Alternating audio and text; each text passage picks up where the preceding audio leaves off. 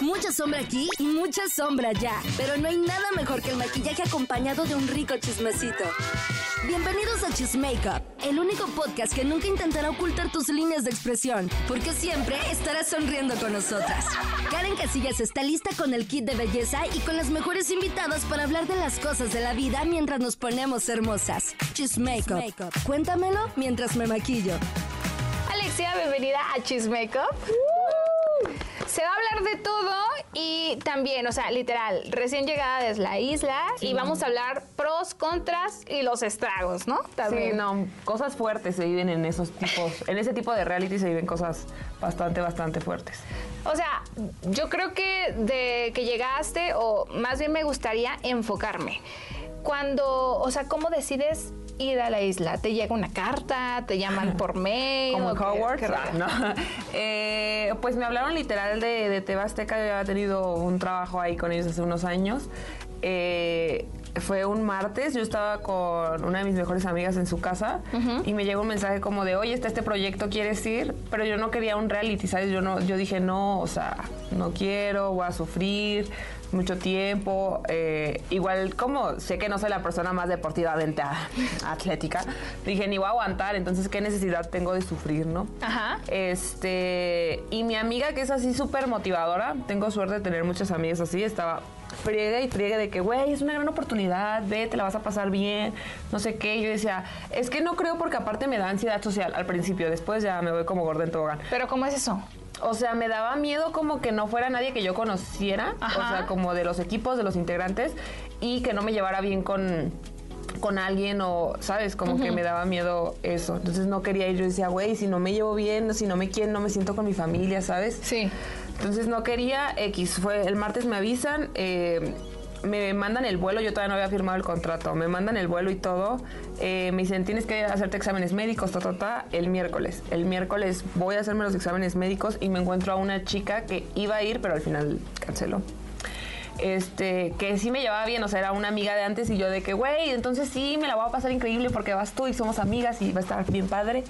Eh, el vuelo era para el viernes. Sí. El jueves eh, voy a cenar con mis amigos, una cena de que despedida, yo estaba muy feliz. Ajá. Me empiezan a presionar con que necesitas tener el contrato firmado antes de volar. Entonces ya yo lo firmo y le escribo a esta niña de que, oye, mañana quédate en el aeropuerto y me dice, no, yo ya no voy a ir y yo, ¿Quién era? no puedo decir. No se puede decir. No, no, no, no, no. O Eh, sea, y, y se- ella se rajó de último momento. se bajó del barco y me abandonó, me ilusionó y me abandonó. Ajá. Entonces ya a mí me empezó a entrar más ansiedad de que yo dije, voy a ir sola, ya no va a ir ella, entonces a lo mejor sí está muy fuerte, ¿por qué chingados ya firmé el contrato? Entonces no me podía dormir, tenía que estar en el aeropuerto a las 6 de la mañana y a las 3 y media yo estaba de que, así, ¿qué hice? Entonces le escribo a la persona que me contactó y le dije, ¿sabes qué? La neta no creo que sea un proyecto para mí, muchas gracias, pero no gracias. Y primero fue muy lindo, fue como de no, te ir muy bien, o sea, los perfiles fueron seleccionados especialmente porque cada uno cumple una función, te ir bien, no sé qué, eres muy social, ta, ta, ta. Y yo no, pero no quiero ir. Y después de un rato, como de una hora de decirme te va a ir bien, me dijo, pues es que ya firmaste, ¿no? Ya no me puedes decir que no, porque mira, ¿te acuerdas de las letras chiquitas? Sí, sí, decía que no, hermana. Entonces pues ya volaba, tenía que estar en el aeropuerto a las 6, entonces ya me fui así como toda de malas, así de no quería. eh, y pues así terminé en la isla. O sea, llegas y, o sea, quedaste en cuarto lugar. Sí. Algo eh, que, como dices, o sea, no imaginabas que igual y te ibas a adaptar, ¿no? Pues no fue como de adaptar, la verdad, sí fue como.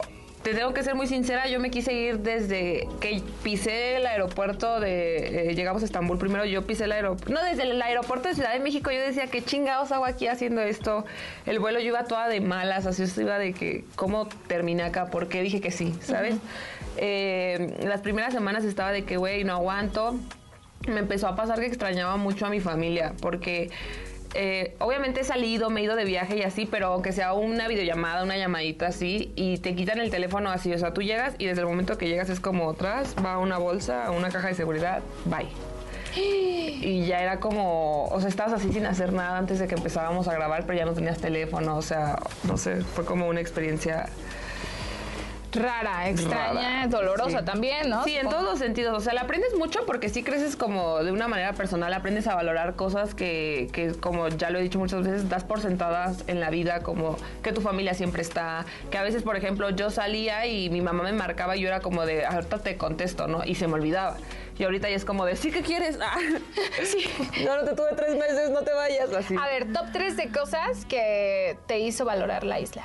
El alimento, la comida, puta, ¿cómo? O sea, de verdad, de verdad, había días que yo por otras situaciones como que dejaba de comer, o sea, se me olvidaba por mis cosas, pero ahí que ya es una necesidad.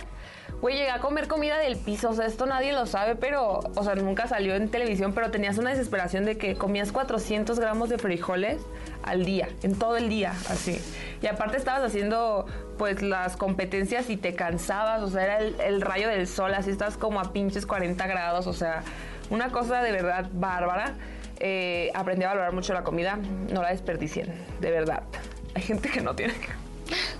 A ver, ahora ya hablan, ya subimos mucho, pero ahora nada más me gustaría saber los estragos. Lo que se me quedó, Lo lo... que se te quedó, así que dices, o sea, no. ¿Qué me decías lo de la comida, no? Sí, sí, sí, o sea, yo no, no volvería. Me gustó mucho, fue una, o sea, que ya que lo ves de afuera dices, güey, o sea, sí crecí en lo personal, pero sí es una experiencia que honestamente no me gustaría volver a repetir. Eh, es muy fuerte, no solo en lo, en lo físico, porque por ejemplo de mí decían como, güey, es que no eres nada atlética, pero también había juegos que, que yo decía, si los veo en televisión, yo voy a decir, no mames, están bien pinches fáciles, o sea, en dos segundos los pasas. Claro. Pero ya estás ahí y te caes y moretones en las piernas y dolores. Una vez se me enterraron así un chingo de astillas en la planta del pie. O sea, era como, no sé, es, no. ¿Y podías dormir? Es que no, o sea, dormías ya de lo cansada que estabas y de que no había otra cosa que hacer. Por ejemplo, aquí en, ya en la realidad te acuestas y estás con tu teléfono y ajá. Pero ahí estabas como viendo al techo así. Literal, o sea, no tenías nada, nada y estuve dos veces en Playa Baja. Y en Playa Baja era así, o sea, un sleeping, pero en piedras. O sea, no había manera de que eso se volviera cómodo, ¿sabes? Y luego de repente te llovía. Y así era, es como, esto firmaste, te chingas. Ya no hay vuelta atrás y estando en otro, en otras tierras que no eran mexicanas. Sí, aprendí a hablar poquito turco, ¿no? Pero... A ver qué, si, si tuvieras que decir algo turco, ¿qué? Eh, merha- merhaba, eso es hola, ¿cómo estás? Es nasasan. Si dices bien y tú es insan. Eh, yo es van, tú es san, él o ella es o. Eh, los números del 1 al 10 es bir, iki, ush, dort, beish, alt, jedi, sekis, dokus, on. Me acuerdo. muy bien. Bueno, hablemos un poco de literal, la, la mujer que eres hoy, la mujer que te, en la que te convertiste, así tal cual, la mujer en la que te convertiste. Y me gustaría saber en tu bolsita qué traes normalmente. Ahorita la vamos a pasar, la- va a aparecer aquí y vamos a ver qué trae Alexia en su bolsita. Aquí está. Mágicamente. ¿Qué traigo? Ay, ni le he limpiado, eh.